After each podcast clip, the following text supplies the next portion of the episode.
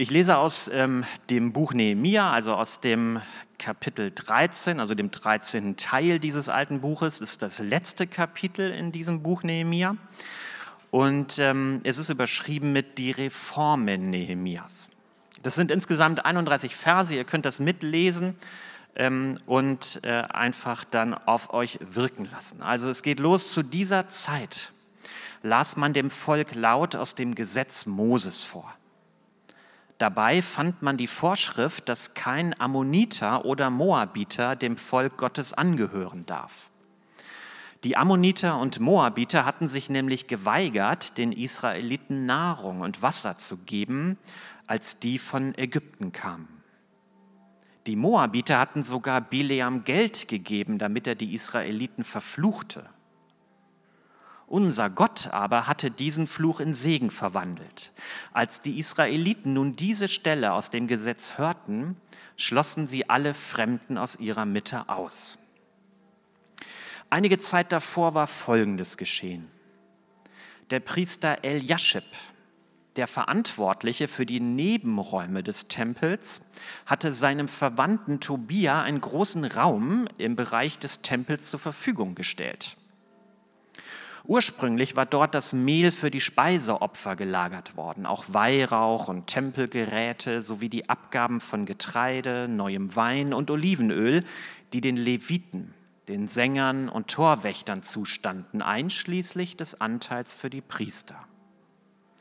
Das hatte sich zugetragen, als ich nicht in Jerusalem war. Im 32. Regierungsjahr des Königs Artaxerxes von Babylon war ich dorthin an den Königshof zurückgekehrt.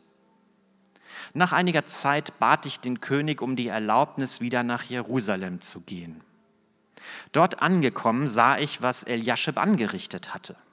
Ich war entrüstet, dass er Tobia einen Raum im Vorhof des Tempels gegeben hatte und ließ alles hinauswerfen, was Tobia gehörte. Dann befahl ich, die Räume zu reinigen und die Tempelgeräte, das Mehl für die Speiseopfer und den Weihrauch wieder hineinzubringen. Ich erfuhr auch, dass die Sänger und einige andere Leviten ihren Dienst im Tempel verlassen hatten und auf ihre Felder gegangen waren, weil sie vom Volk nicht die Abgaben erhielten, die ihnen zustanden. Da nahm ich mir die Bezirksvorsteher vor und fragte sie, warum lasst ihr den Tempel notleiden? Dann holte ich die Leviten zurück und stellte sie wieder an ihre Arbeit. Nun brachten die Judäer auch wieder den zehnten Teil von ihrem Getreide, dem neuen Wein und dem Olivenöl in die Vorratsräume. Die Aufsicht über die Vorräte übertrug ich dem Priester Schelemja, dem Schreiber Zadok und dem Leviten Pedaja. Als Helfer stellte ich ihnen Hanan, den Sohn Sakkurs und Enkel Matanjas zur Seite.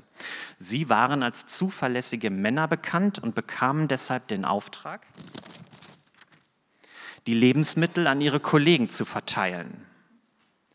Denk an das alles, mein Gott, vergiss nicht, wie viel Gutes ich für den Tempel getan habe und für den Dienst, der darin geschieht. Und einmal sah ich in Judäa einige Leute, die am Sabbat in der Weinpresse arbeiteten. Andere beluden am Sabbat ihre Esel mit Getreide, Wein, Trauben, Feigen und anderen Lasten und brachten sie nach Jerusalem hinein. Ich ermahnte sie, nichts davon am Sabbat zu verkaufen. In Jerusalem hatten sich auch einige Leute aus Tyrus niedergelassen, die Fisch und andere Waren einführten und selbst am Sabbat an die Judäer und die Einwohner von Jerusalem verkauften. Da nahm ich mir die führenden Männer von Judäa vor und sagte zu ihnen, seht, was ihr angerichtet habt, ihr schändet den Sabbat. Genau dasselbe haben eure Vorfahren gemacht, darum hat unser Gott all das Unglück über uns und über diese Stadt gebracht. Wollt ihr, dass sein Zorn auf Israel noch größer wird durch diese Sabbatschändungen? Und deshalb gab ich den Befehl, am Vorabend des Sabbats die Tore Jerusalems schon zu schließen, sobald es in den Torgängen anfing zu dunkeln und sie erst wieder zu öffnen, wenn der Sabbat vorüber war. Ich stellte einige meiner Leute an die Tore, um zu verhindern, dass irgendeine Warenladung am Sabbat in die Stadt kam. Kaufleute und Händler, die mit allen möglichen Waren handelten, schlugen daraufhin ein paar Mal außerhalb Jerusalems ihr Lager auf. Ich warnte sie, warum lagert ihr den Sabbat über vor der Stadtmauer? Kommt das noch einmal vor, so lasse ich euch festnehmen. Von da an kamen sie am Sabbat nicht wieder. Den Leviten befahl ich, die Tore zu bewachen, damit der Sabbat als heiliger Tag geachtet würde. Sie selber sollten sich für diese Aufgabe entsprechend vorbereiten. Denk auch an diese Taten, mein Gott. Hab Erbarmen mit mir. Du bist doch immer voller Güte. Und damals entdeckte ich auch einige Judäer, die Frauen aus Aschdod, Ammon und Moab geheiratet hatten. Die Hälfte ihrer Kinder drückte sich in der Sprache von Aschdod oder einer anderen Sprache aus, aber die Sprache von Judäa konnten sie nicht sprechen. Ich machte den Männern Vorwürfe, beschimpfte sie, einige von ihnen schlug ich und zerrte sie an den Haaren. Dann ließ ich sie vor Gott schwören, dass sie ihre Söhne und Töchter niemals mit Angehörigen fremder Völker verheiraten würden. Ich sagte zu ihnen, ihr wisst doch, dass König Salomo von Israel sich gerade in dieser Sache verfehlt hat. Unter den vielen Königen anderer Völker gab es keinen, der sich mit ihm vergleichen konnte. Gott liebte ihn und machte ihn zum König über ganz Israel. Einen solchen König haben ausländische Frauen auf Abwege gebracht und von euch hört man, dass ihr genau dasselbe Unrecht begeht und ausländische Frauen heiratet. Damit seid ihr unserem Gott untreu geworden. Jojada, der Sohn des obersten Priesters Eliaschib, hatte einen Sohn, der mit einer Tochter des Horoniters Sanballat verheiratet war. Darum jagte ich ihn fort. Vergiss nicht, mein Gott, wie diese Männer den Priesterstand entehrt und den Bund gebrochen haben, den du mit den Priestern und Leviten geschlossen hast. So reinigte ich unser Volk von allen fremden Einflüssen. Ich setzte die Priester und die Leviten wieder in ihren Dienst ein und legte für jeden die Dienstanweisung fest. Ich regelte auch die vereinbarten Brennholzlieferungen und die Abgaben der ersten Früchte. Denk doch an all das, mein Gott, und lass es mir zum Guten gereichen.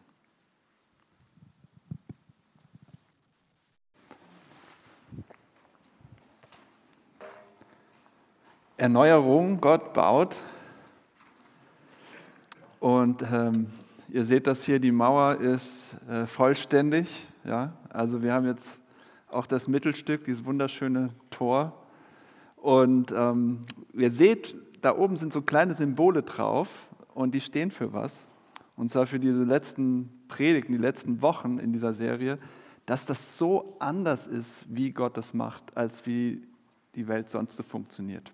Also wenn Gott erneuert, ist es anders, als wie das in anderen Teilen der Gesellschaft funktioniert, wie Politik, Management, Philosophie. Ja, ähm, es ist so anders und wir, wir haben das von Anfang an gesehen. Er macht es mit anderen Methoden. Ja.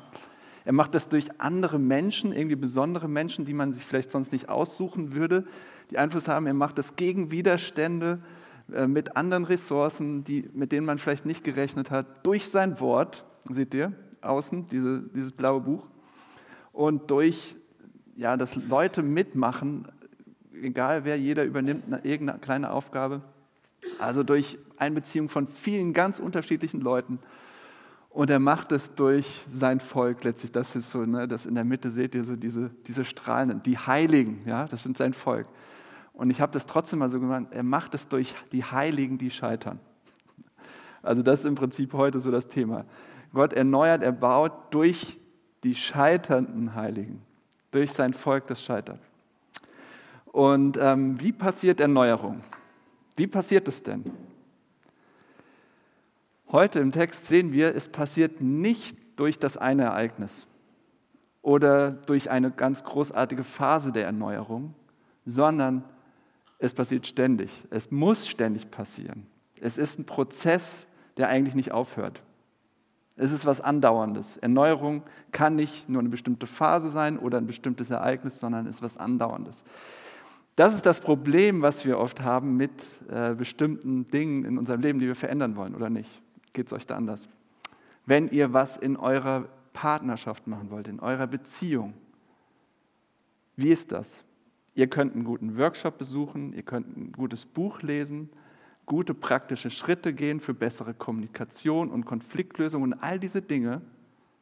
Und all dieses Wissen ist auch hilfreich, Aber es erspart euch doch nicht, mitten durchzugehen durch das Scheitern in den Schwierigkeiten des Alltags, wo man versagt, wo man auf die Nase fällt, wo man sich wehtut, wo man wieder aufstehen muss, wie man wieder aufeinander zugehen muss, vergeben. All diese Dinge, die bewirken Erneuerung. Also diesen Weg zu gehen, nicht dieses eine Buch oder dieser eine Workshop oder diese eine Information. Und genauso ist es überall, wo Menschen sind. Ist Erneuerung nicht, das ist einmal passiert oder ist in einer bestimmten Phase passiert, sondern auch gerade in Kirche ist das ständig gefragt. Passiert es nur im Prinzip im ständigen Prozess. Und das war einer der Grundsätze von den Reformatoren im 16. Jahrhundert. Die Kirche ist nur eine Kirche, wenn sie ständig reformiert wird. Also sie muss ständig reformiert werden. Es reicht nicht, eine Reformation zu haben oder sogar eine zweite und eine dritte, sondern es ist was, was die ganze Zeit passieren muss. Dann ist die Kirche. Und ist das nicht das, was wir brauchen? Eine ständige Erneuerung? Nicht nur einmal am Sonntag oder eine letztes Jahr an diesem einen Sonntag oder an diesem einen Moment, sondern ist es nicht was, was wir eigentlich die ganze Zeit brauchen? Und dann ein Bild, was mir hilft, ähm, das zu verstehen, dass Erneuerung immer notwendig ist, ist das äh, von der Zwiebel. Kennt ihr vielleicht, ja, diese äh, leckere, äh, was ist es denn, Gemüse? ja, ne? Ich wollte schon Obst, Frucht sagen, aber ich bin nicht so der Koch. Aber ähm, wenn, ihr eine, wenn ihr eine Zwiebel habt und ich, äh, euch geht das wahrscheinlich auch so, ich, ich, ich schneide nicht so gerne Zwiebeln, aber dann habt ihr manchmal diese braunen Stellen. Und außen drauf ist so eine braune Stelle und ihr wollt sie wegschneiden oder einfach wegmachen. Aber dann merkt ihr, ihr macht so eine Schicht der Zwiebel weg und die ist dann auch noch darunter und darunter. Also eigentlich müsst ihr so ganz tief rein. Und ähm, Schicht für Schicht, ja, seht ihr, diese braune Stelle geht so bis in die Mitte rein. Und so ein bisschen, das ist für mich ein ganz gutes Bild, dass man denkt, ah, jetzt haben wir, jetzt habe ich es verstanden, jetzt ist was neu geworden, jetzt ist besser. Und dann, dann macht ihr eine Schicht ab und sagt, oh, es geht weiter, es ist noch nicht vorbei. Und so ein bisschen geht es hier in Nehemiah in dem Text, oder sehen wir das hier in dem Buch Nehemiah, gerade in dem letzten Kapitel. Und das will ich gern mit euch angucken, mit drei ähm, Stichpunkten oder drei Oberüberschriften. Und das ist einmal, gucken wir uns an, das Gesetz der Erneuerung.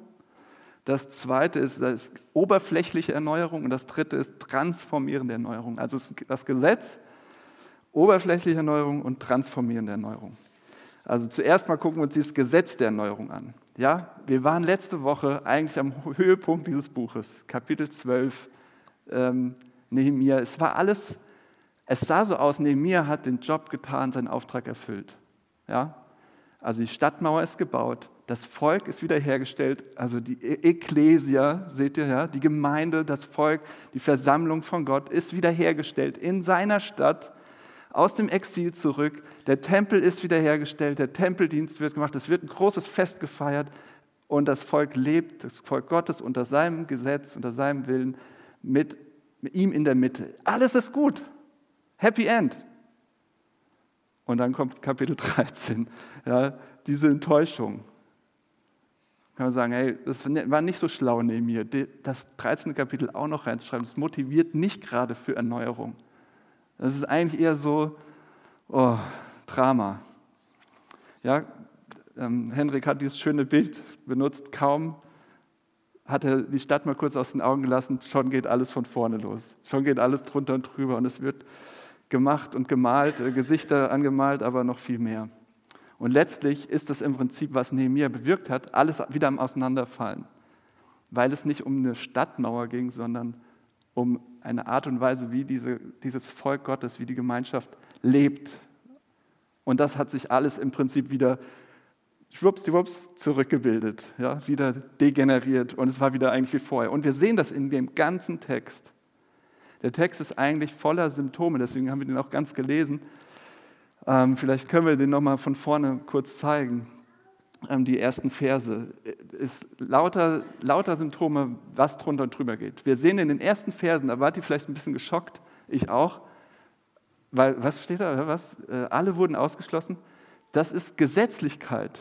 Sie lesen einen Vers, ein, eine Stelle in dem Gesetz und schmeißen alles andere von Bord, was da auch steht, nämlich, dass es wohl Fremde gab, die Teil des Volkes Gottes sein konnten und mit dem Volk Gottes leben konnten. Und das wissen wir auch, weil wir auch Geschichten darüber haben, wie Ruth, die Moabiterin, die Großmutter von König David, und in dem Lebenslauf von Jesus Christus, von dem Messias steht Ruth, die Moabiterin, Teil des Volkes. Aber wie das so ist, es, man kann das Wort Gottes nehmen und daraus was machen, was es gar nicht sagt. Was rausnehmen und sagen, wenn wir das machen, dann sind wir richtig. Und das war ein Extrem, was entstanden ist. Und das nächste, was wir sehen in dem Text ab, ab Verse 4, Vetternwirtschaft. Also was überall eigentlich passiert, wo Leute so ein bisschen Einfluss haben, dann nehme ich mal hier jemand hier aus meiner Verwandtschaft rein. Oh, der kann auch in dem Tempel wohnen, der sucht gerade eh eine Wohnung. Ja, und ist schön zentral und trocken und äh, die, die Wohnungspreise in der Stadt werden eh immer teurer. Ach, dann komm, hier im Tempel ist auch noch Platz so. Also wir sehen, es geht drunter und drüber, da passieren Dinge. Äh, niemand hätte, ja, also im Tempel zu wohnen, das war im Prinzip so, sich sowas anzumaßen, das war ein Unding so. Und dann wurde der Dienst im Tempel vernachlässigt, also die Beziehung zu Gott, sehen wir ab Vers 10, dass die Leviten ihren Dienst nicht mehr machen konnten, ähm, weil sie selbst arbeiten mussten, weil die Abgaben im Prinzip wurde ihnen der Hahn zugedreht, da mussten sie selbst ihre Felder bestellen. Und dann kommen wir zum Sabbat, ab Vers 15. Ähm, und das äh, ist im Prinzip für uns, glaube ich, heute sehr gut nachvollziehbar, oder? ach komm, so ein bisschen, da kann man noch ein bisschen mehr rausholen, da kann man noch ein bisschen was verdienen am Sabbat, da, wir, da muss man doch nicht Ruhe, Ruhe halten. Also wenn ihr im Prinzip in dem Modus seid, äh, ich vertraue eigentlich mehr auf das, was ich habe, das, was ich verdiene, wovon ich lebe, als auf Gott, irgendwann habt ihr keine Ruhe mehr. Irgendwann habt ihr keinen Sabbat mehr, weil ihr immer weiter müsst, immer mehr für euch sorgen müsst, immer mehr Sicherheit schaffen müsst. Und dann kommen wir am Ende zu diesem spannenden Text mit den Ehen. Schwierig, ja, mit diesen fremden Völkern verheiratet, das geht gar nicht. Wir gehen da nicht in die Tiefe, aber das hat einen bestimmten Grund, weil wir kriegen den Grund in dem Text, weil die Kinder kein Hebräisch mehr können, weil sie die Kinder äh, in den Sprachen von den Müttern lehren, also sie lernen die Sprache der Mütter und sie können nicht mehr Hebräisch, nicht mehr das Gesetz Gottes kennen, können Gott nicht mehr kennen. Es ist ein theologischer Grund. Es ist ein Grund, sie verlernen, Gott zu kennen und deshalb sollen die das nicht machen. Und ähm, das sind alles, also außer vielleicht am Anfang die Gesetzlichkeit, die, die Punkte danach, ähm, Vetternwirtschaft, Tempeldienst, Sabbat, diese Ehen, das sind alles so valide Punkte aus dem Gesetz, wo, wo Nehemiah sagt, das müssen wir wieder verändern. Aber ist euch das aufgefallen, wie Nehemiah das versucht? Habt ihr das gehört? Mit der Pressstange. Also ich habe da Dinge gehört, so Gefängnis androhen. Also wenn ihr, ich schmeiße euch ins Gefängnis, ihr werdet im Knast landen, so ja. An den Haaren ziehen, schlagen. Was habt ihr noch? Also, also das sind Dinge, irgendwie, irgendwie verliert neben mir die Kontrolle, oder? Also er versucht, das durchzusetzen, das Gesetz mit aller Macht. Und wenn wir das Buch lesen, lest euch das, nehmt euch das zu Hause nochmal und lest es jetzt nochmal für euch. Guckt mal, wie Nehemia das Buch anfängt. Es beginnt mit einem Mann, der zerbrochen ist und sich selbst als Teil des Problems sieht und betet, auf den Knien liegt. Und es endet mit einem Mann, der dem diesem schlimmen Volk gegenübersteht und dem man eintrichtern muss, wie das eigentlich geht. Also seht mal die Entwicklung im Buch, wie das anfängt und wie es endet. Er will das mit aller Macht durchsetzen. Und Schaut mal, wie das ganze Buch endet. Denk doch an mich, mein Gott, und lass mir das alles zugutekommen. Also am Ende geht es um, was Nehemiah alles geschafft hat. Und er sagt viermal diesen Satz in dem letzten Kapitel. Lass mir das zugutekommen. Denk an mich, Gott. Also am Ende des Buchs Nehemiah geht es nicht um einen Mann, der zerbrochen ist und zu Gott betet, sondern eigentlich einen Mann, der sagt, guck mal, was ich alles geschafft habe. Denk an mich, Gott. Was lernen wir hier über Erneuerung? Ja? Ich glaube, man könnte jetzt sagen, Gott ist es nicht so wichtig, wie gehorsam ihr seid oder wie, ob ihr nach seinem Willen lebt. Aber das wäre Quatsch. Dann würde ich euch anlügen. Gott ist es wichtig, wie ihr lebt, wie ich lebe. Er hat uns eine Verantwortung gegeben als seine Ebenbilder Entscheidungen zu treffen. Was ich tue, dafür bin ich verantwortlich. Und das steckt auch in dem Text, dass Nehemiah sagt, hört auf mit dem Quatsch. Ja, wenn ihr Dinge tut, die gegen Gottes Willen gerichtet sind und ihr wisst das irgendwo, oder ihr spürt das oder ihr ahnt das oder ihr wisst es vielleicht sogar aus seinem Wort, es ist zerstörerisch. Es zerstört euch selbst, Beziehung, Gemeinschaft. Das ist, was die Bibel Sünde nennt. Es macht euch kaputt. Ja? Nimm das ernst, wenn du siehst, du, gehst, du wirst gesetzlich und hart und willst es mit der Brechstange, ja, wie, wie diese ersten Verse. Du wirst hart gegenüber Menschen, über Gruppen, über anderen äh, Völkerungsgruppen. Oder wenn du merkst, du findest keine Ruhe mehr und suchst Sicherheit in, in materiellem oder in dem, was du leisten kannst, nimm das ernst wenn du keinen Ruhetag mehr nehmen kannst, wenn du keine Pausen mehr machen kannst oder wenn du Partnerschaft auf eine Weise lebst, die überhöht ist und letztlich du den Partner als, äh, an Gottes Stelle setzt. Nimm das ernst. Aber, und jetzt kommt das dicke Aber, es ist nicht dein Gehorsam oder deine Leistung, deine Fähigkeit, das Gesetz zu befolgen oder unsere gemeinsame Kapazität, Fähigkeit, das Gesetz zu befolgen, was was Erneuerung bewirkt. Das ist es nicht. Das kann ich so sicher sagen. Auch wenn das im Text vielleicht so ein bisschen so klingt erstmal. Ja? Aber die Gebote, der Willen Gottes, wenn ihr den wirklich kennenlernt, wenn ihr die Bibel aufmacht und lernt, was Gott denkt, können aufdecken, was schief läuft. Sie können euch zeigen, wo was im Argen ist. Aber sie sind nicht die Medizin, die das heilen, die das Problem lösen. Und Nehemiah wirkt so ein bisschen so an der Stelle, als ob er das Volk einfach nur einspuren will.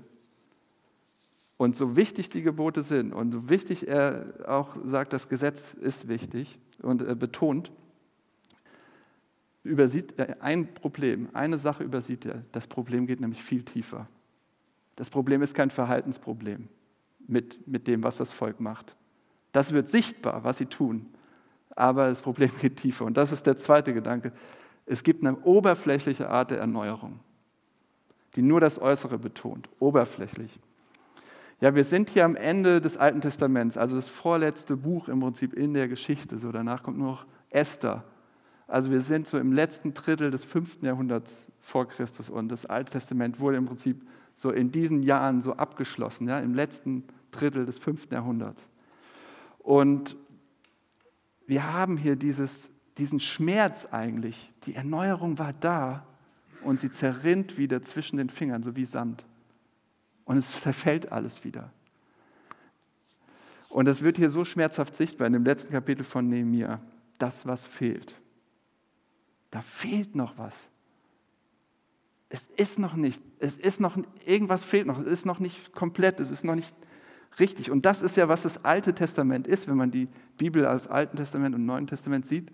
Also die Bibel, die die, die Christen lesen, ja, dass das Alte Testament nach hinten hin offen ist.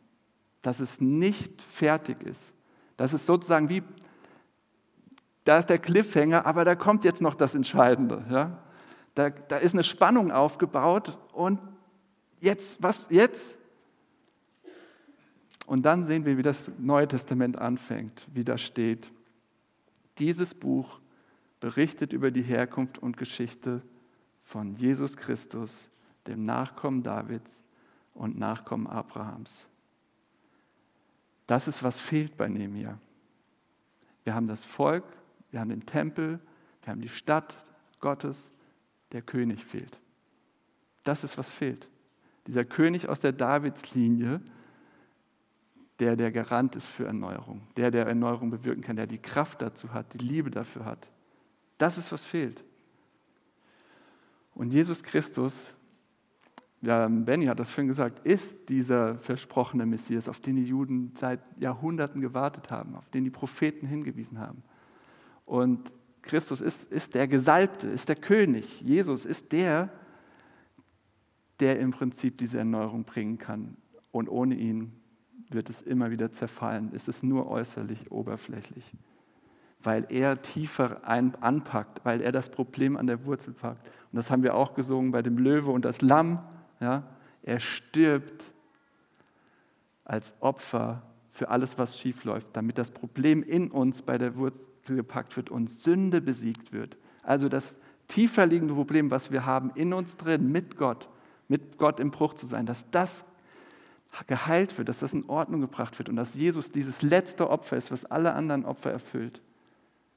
Und dass, dass er das in Ordnung bringt und alle Gesetzesbrüche, Übertretungen von Gottes Willen, ja, dass die uns im Prinzip nicht bestimmen und unsere Beziehung zu Gott brach liegen lassen, sondern er nimmt es alles auf sich, damit das mit Gott wieder in Ordnung kommt. Und damit wir eine vertrauensvolle Beziehung zu ihm haben können, als seine geliebten Kinder.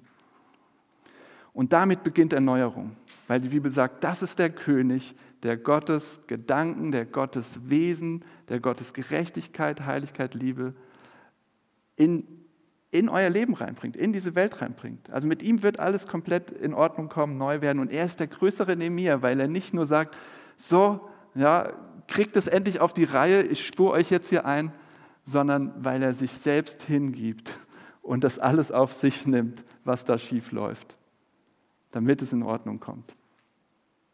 Also was hat das zu bedeuten? Reformation oder eben Erneuerung ist überhaupt, das hat nichts mit Verhaltensanpassung zu tun. Wir können das nicht schaffen durch bessere Verhaltensmodifikation. Es ist eine Rettungsaktion. Die ganze Zeit. Erneuerung ist keine Verhaltensanpassung. Es ist eine Rettungsaktion von diesem versprochenen König, der kommt und das Böse besiegt, nicht nur um uns herum, sondern auch in uns und uns neu macht, von innen her. Ständig heil macht, neu macht, so wie, wie wir gedacht waren. Und alleine ein, ein bestimmter Gehorsam oder bestimmte Dinge zu tun, werden uns nicht erneuern, weil wir fallen immer wieder zurück in den Status, wer wir eigentlich sind, wer wir im Herzen sind, was da in uns drin los ist. Ja, manchmal haben wir ja dieses falsche Verständnis von Glauben, dass wir am Anfang all das brauchen, Vergebung, Gnade und ja, dass, dass Gott es gut mit uns meint, aber dann müssen wir besser werden, oder? Dann haben wir ja die Bibel und dann haben wir Kirche und dann, dann zeig mal, dass du es kannst. So, dann, dann kommt das nächste Level im Computerspiel. Ja, dann, kommt der, dann kommt der nächste Gegner und dann musst du besser werden. Du musst es besser hinkriegen, du musst besser gehorchen. Und dann, wie schnell ist es dabei, dass du es dass bist? Deine Kapazität zu gehorchen. So wie, ein bisschen wie das bei Nehemiah leider auch klingt, oder? Das Gesetz zu halten, Gott zu gefallen. Das, das wird doch Erneuerung bringen, oder nicht? Wenn du Gottes Willen tust. Aber ich kann euch eins sagen, wenn das die Erneuerung ist, wenn das das ist, was dich erneuern soll oder uns als Gemeinschaft, dann passieren zwei Dinge. Wir werden stolz, bitter, hart, kontrollierend, selbstgratulierend, so ein bisschen wie es bei Nehemiah scheint. Ich bin mir da nicht so ganz sicher, aber es sieht ein bisschen so aus. Oder du wirst müde, ausgelaugt und sagst, boah, ey, weißt du was, es wird sich eh nie was ändern. Ich kenne mich doch. Ich tapp doch immer wieder in dieselben Dinge. Oder du, du, du, du kippst von einem zum anderen hin und her oder bist beides gleichzeitig. Ich habe ein Beispiel, kurzes praktisches Beispiel. Ich habe mit einem jungen Mann geredet, der das so versucht hat. Der war jung verheiratet, hat ähm, gemerkt, dass er nicht so gut darin ist, wie manche vielleicht, wie manche anderen auch von, von uns, nicht so gut darin ist, sich die Zeit für seine junge Ehe zu nehmen, weil seine Arbeit immer so wichtig war, weil er, er wollte da erfolgreich sein, er wollte gut sein und Arbeit ist was Schönes, das soll auch so sein, aber er hat gemerkt, oh, ich bin, ich, ich schiebe das immer und ich, ich schiebe sie wieder, die Beziehung, die Ehe auf die lange Bank, aber bei der Arbeit bin ich immer bin ich immer sofort zur Stelle und ähm, mache die Nächte durch und arbeite und arbeite. Aber meine Frau, oh, die wird langsam ein bisschen äh, unleidlich, verständlicherweise. So, er hat es so in sich gemerkt und dann haben wir darüber geredet und habe ich gefragt, und was hast du gemacht? Ja, ich habe das Gott, ich habe das Gott gesagt. Ah, das ist, das ist falsch und das will ich nicht mehr. Und dann habe ich gesagt, und was hast du dann gemacht? Ja, dann habe ich äh, versucht, besser zu machen. Ich gesagt, okay, und wie hat es geklappt? War wieder genauso. ja, und äh, vielleicht kennt ihr das von euch selbst und das ist ja sehr, sehr normal, sehr menschlich. Aber in dem Gespräch haben wir irgendwie gemerkt, oder er hat das selbst gemerkt, er erwartet es gar nicht von Gott, dass sich da was ändert, sondern er denkt, er muss das Gott halt einfach sagen, was falsch läuft und dann erwartet das aber von sich selbst, es dann besser zu machen. Also von seiner Kapazität. Dann Umkehr in dem Sinn ist für ihn, es jetzt besser machen. Er sagt, glaubst du, das wird funktionieren? So, ähm, weil er nicht diese Ebene tiefer gesehen hat, was ist da eigentlich los in meinem Herzen? Was suche ich eigentlich in Arbeit, dass mich das so im Griff hat? Das war nicht das Thema gewesen. Es ist einfach, ich muss es besser machen, ich muss besser gehorchen, ich muss, ich muss besser, ein besserer Mann, ein Ehemann sein. Und ähm, Nehemiah wollte das. Ja? Man sieht dieses Anliegen, das ist ja nobel. Er wollte ein besseres Volk, was besser gehorcht und was so wie aussieht wie ein Volk Gottes, was ein richtiges Volk Gottes ist. Das wollte er. Das ist ja nobel. Aber wie leicht kann das kippen, dass man das rein Äußere herstellen will. Aber dahinter ist eigentlich nicht viel Substanz. Wie versuchen wir Kirche so oft zu bauen, oder? Wie versuche ich das? Wie versuchst du das vielleicht? Wie oft sind wir doch einfach angetrieben, Dinge besser zu machen, besser, mehr zu beten. Man müsste mal, ja, wir müssten mal mehr beten. Wir müssten mal mehr machen. Wir müssten mal mehr mitarbeiten. Wir müssten das besser machen als die anderen, die anderen Kirchen oder was auch immer. Vergleiche mit Landeskirche, Katholiken oder ICF oder normale FEGs. Wir machen es besser. Also wie oft sind wir in diesem krassen, verrückten Denken, es liegt an uns, wir müssen es einfach besser machen und dann wird es was. Gott möchte keine oberflächliche Erneuerung, dass wir einfach ein bisschen was drüber kitten und es sieht schöner aus und dann ist es gut. Er möchte eine Transformation in die Tiefen unseres Wesens schaffen. Und das ist der dritte Gedanke, transformierende Erneuerung. Das ist was, was worauf worauf diese ganze Geschichte von Nehemiah zielt, auch mit dem Scheitern. Also wie kann das jetzt passieren? Wie kann Transformation in uns passieren? Der Prophet Hesekiel, ähm, einer dieser Botschafter Gottes, Sprachrohr Gottes, der hat ähm, davon gesprochen, dass wir ein neues Herz kriegen werden. Also nicht mehr eins aus Stein, sondern eins aus Fleisch. Also ein weiches, ein offenes, ein formbares, ein Herz, was bereit ist zu hören, sich hinterfragen zu lassen, was bereit ist für Erneuerung die ganze Zeit, was sensibel ist, von Gottes Liebe gefüllt wird. Und dann sagt Gott sowohl im Alten Testament als auch im Neuen Testament, seid heilig, denn ich bin heilig. Das sagt Gott zu uns. Seid heilig. Er sagt nicht, versucht's mal. Nee, seid es. Also wir, wir sehen in diesen ganzen Stellen, wo es um Veränderung geht, es geht um Identität, zu sein, und nicht so sehr zu versuchen oder zu tun oder ein bisschen an sich rumzuschrauben, sondern neu zu sein. Ein Leben voller Liebe, Gerechtigkeit, Wahrheit und dass es Gottes Größe und Schönheit reflektiert. Also wie passiert Erneuerung? Sie passiert nicht dadurch, dass wir es mal nach außen besser aussehen lassen oder ein bisschen an uns rumschrauben, verbessern, Verhalten verändern, sondern durch ein neues Sein, was in uns wächst, durch ein neues Herz, durch eine Transformation in uns. Und letztlich könnte man das so einfach sagen, durch ein Herz, das darauf vertraut, wer Gott ist. Nicht wer ich bin, was ich kann, wozu ich in der Lage bin, sondern was darauf vertraut, wer Gott ist, was er kann, wozu er in der Lage ist. Neues Herz.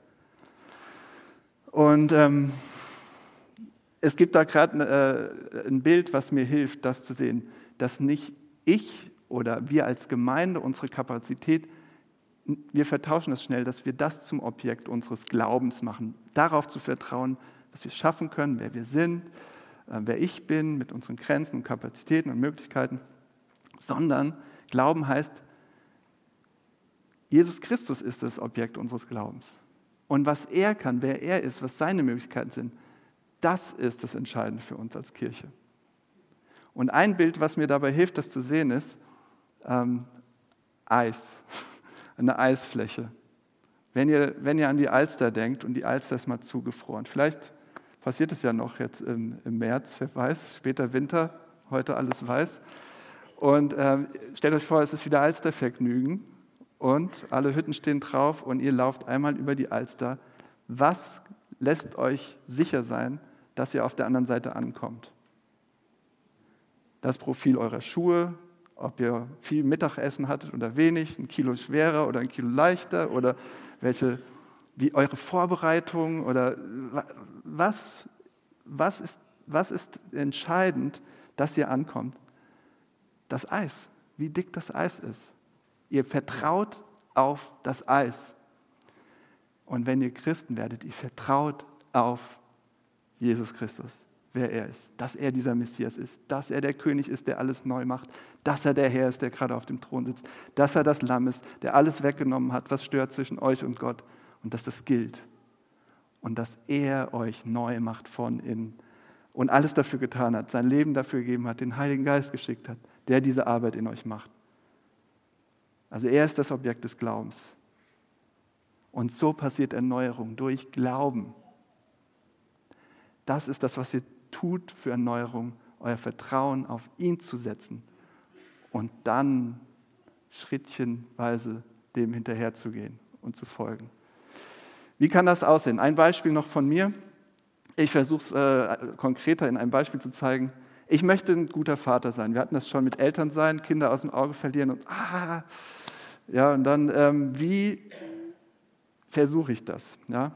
Ich versuche geduldig zu sein, gut zuzuhören, verständnisvoll, aber auch ein bisschen streng. Ja, brauchen ja auch Grenzen und all das und Orientierung zu geben. Und ich versuche es, ich versuche ich möchte gerne ein guter Vater sein. Und ich denke von mir zumindest immer, oh, das schaffe ich schon ganz gut.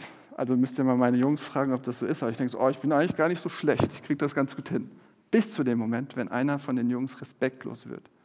Also irgendwie Sätze raus hat, wo ich denke, ey, das ist echt respektlos. Und dann werde ich echt sehr schnell. Dann, dann geht meine Fassade des guten Vaters weg und dann, ah, dann zeige ich mein Gesicht, so, ja, mein wahres Gesicht. Und ähm, dann werde ich hart und fies und zynisch und kalt, ja, ich kann das. Und ähm, verspotte die auch mal ganz gerne. Und die Frage ist doch, was ist denn jetzt Erneuerung für mich als Vater? Was hat denn das jetzt alles zu bedeuten, was ich gesagt habe? Äh, hat es irgendeine Bedeutung dafür, wie ich das jetzt mache? Oder probiere ich es einfach nächstes Mal wieder besser, so ja, wie, der, wie die andere Geschichte? Und Erneuerung ist jetzt nicht nur mein falsches Verhalten zu kritisieren. Das ist richtig, zu sagen, so darfst du nicht, so darf ich nicht reden, so hart irgendwie verächtlich werden, zu, rumschreien und mit Druck und ja, wie neben mir an den Haaren ziehen und hauen, kann ich mich gerade noch zurückhalten, aber wenn du mich richtig provozierst, wer weiß, ja, ähm, also das Problem geht aber ein bisschen tiefer. Man kann das Verhalten, man muss es kritisieren und konfrontieren, aber das Problem ist doch, was ist da eigentlich in meinem Herzen los? Warum vertraue ich nicht auf Jesus Christus? Sonst würde ich mich nicht so verhalten. Und ähm, das Ding ist, dass ich irgendwas anderes in meinem Herzen zu dem Wichtigsten mache. Nämlich in dem Moment möchte ich beweisen, ich bin doch, ich, dass ich gut bin, dass ich gut sein kann, dass ich ein guter Vater sein kann. Und wenn ich das nicht mehr im Griff habe, wenn ich es nicht mehr unter Kontrolle habe, dann schwimmen mir die Fälle davon. Ja? Also ich möchte aus mir heraus ein guter Vater sein, einen guten Ruf mir aufbauen, ein gutes Image. Ich möchte mir sagen, hey, ich bin auch ein ganz guter Vater, ich kriege das ganz gut hin. Und indem meine Jungs mich respektlos verhandeln, das auf, äh, behandeln und das aufdecken, zerbricht das alles und ich merke, oh, so gut bin ich gar nicht. Und das kann ich nicht ausstehen. Und ähm, ich möchte letztlich wie Nehemia erfolgreich sein. Ich möchte den Erfolg sehen, dass alles glatt ist, dass alle sich an, an alles halten, was ich sage. Ja, ich bin ja der Vater im Haus und dass alles, dass alles, alle eingespurt sind und ich zufrieden sein kann und Erfolg sichtbar ist. Aber die Krux dabei ist, es hindert mich daran, wirklich zu lieben. Es, es, hindert mich daran, meine Jungs zu lieben, weil ich nur mit mir selbst beschäftigt bin, weil ich selbst was er, gerade aufrichten will, erreichen will und ähm, mir ein Image aufbauen will und all das. Und das hat mich im Griff, das nimmt mich gefangen. Und weil ich vergesse, wer ich in Gottes Augen schon bin durch Jesus, weil ich mein Vertrauen in dem Moment nicht darauf setze, dass ich schon großartig bin, dass ich schon den maximalen Erfolg habe und den maximalen Segen von Gott und sein geliebter Sohn bin und dass Jesus das alles schon geklärt hat, Weil ich denke, ich muss es aber noch schaffen, ich muss aber noch besser sein, ich muss noch ein besserer Vater sein. Ich kann es nicht annehmen, letztlich das Gute, was ich schon habe und vergesse, wer ich bin und versuche durch mein Gutsein besser zu werden, gerecht dazustehen, besser dazustehen. Also wie kann Erneuerung passieren? Es ist letztlich immer eine Neujustierung deines Herzens darauf, wer du, wer du schon bist durch Jesus Christus, was du schon hast mit ihm, dein Vertrauen auf ihn zu setzen, sich auf ihn zu stützen, sagen, ja, du hast alles schon erledigt. Und ja, du wirst alles komplett neu machen, mich auch. Und ich, ich lege mein ganzes Gewicht darauf und verlasse mich nicht mehr darauf, dass ich besser werden muss, besser sein kann, an mir, an meinem Verhalten herumschraube. Und im Vertrauen auf Jesus Christus zu leben, das ist eben nicht nur so ein Spruch, der mal vielleicht, wenn du Christ wirst, wichtig ist, sondern es ist eigentlich das ganze Leben als Christ. Vertrauen, dein Gewicht darauf zu legen, dich auf ihn zu stützen und mit ihm als deinem König und Herrn dann auch zu leben. Darauf zu vertrauen, dass er vollkommen ist, dass er gut ist. Okay, was bedeutet das für Kirche? Was bedeutet das für uns als Hafen? Erneuerung ist die ganze Zeit gefragt. Man könnte es mal so spitz sagen, wenn du keine Erneuerung willst, was machst du dann hier? Warum? Warum Kirche? Wenn du für dich keine Veränderung willst, wenn du nicht willst, dass Gott in dein Leben erneuernd reinspricht oder auch durch diese Gemeinschaft, warum?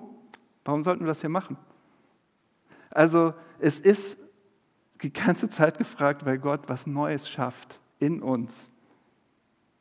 Weil Gott nicht uns einfach so lässt, weil dafür Jesus gekommen ist, um uns zu befreien von der Macht der Sünde. Tatsächlich, nicht nur so allgemein, transzendent, irgendwie spirituell, nein, um uns zu befreien davon, damit wir frei leben und mehr lieben und mehr in uns diese Liebe von ihm sichtbar wird und greifbar wird für Menschen um uns herum, dass sie ihn treffen hier. In, in dem, was er in uns neu macht, die ganze Zeit. Dass das praktisch wird, dass das konkret wird. Und ähm, eine Ermutigung noch, guckt euch die Geschichten in der Bibel an, guckt euch neben mir an. Rückschläge, schwierige Zeiten, langen Atem brauchen, zu merken, ey, Veränderung, Erneuerung sind lange Prozesse, die oft schmerzhaft sind, die wehtun. Ja, aber es lohnt sich. Es lohnt sich absolut, weil es so wunderschön ist, was Gott dadurch macht, was Gott in uns macht, wenn, wenn wir uns ganz auf ihn stützen und vertrauen weil da am Ende Gnade ist. Weil da am Ende Jesus Christus ist der König. Wir, sind, wir, müssen es nicht haben wie Nehemiah. Wir haben, wir haben den König, wir haben den, der die Dinge wirklich im Griff hat und der wirklich die Macht hat, zu befreien, zu retten, zu erneuern. Ich möchte jetzt nochmal beten. Danke, Jesus, dass du der wahre Nehemiah bist dass du nicht kommst und uns haust und an den Haaren ziehst und mit Gefängnis drohst und damit wir endlich mal gehorsam sind. Ach, danke Jesus, dass du so anders bist und so schwach geworden bist und so ja, in, in, unsere, in unsere Sachen reingekommen bist, auf dich genommen hast, all, den, all das Vertrete, all den Schmutz, all, all, all die Dunkelheit, Egoismus Stolz, Härte, Lieblosigkeit. Danke, Jesus, dass du der König bist, der gekommen ist, um alles neu zu machen. Und bitte mach weiter in uns deine Arbeit. Schenk uns Glauben, schenk uns Vertrauen auf dich, uns auf dich zu stützen, auf dich zu verlassen, damit du das machen kannst, was du in uns tun willst und was du mit uns als Hafen, mit dieser Kirche tun willst. Herr, erneuere uns. Vor allem erneuere unsere Beziehung zu dir zuallererst immer wieder, dass wir dich lieben, dass wir dir vertrauen. Amen.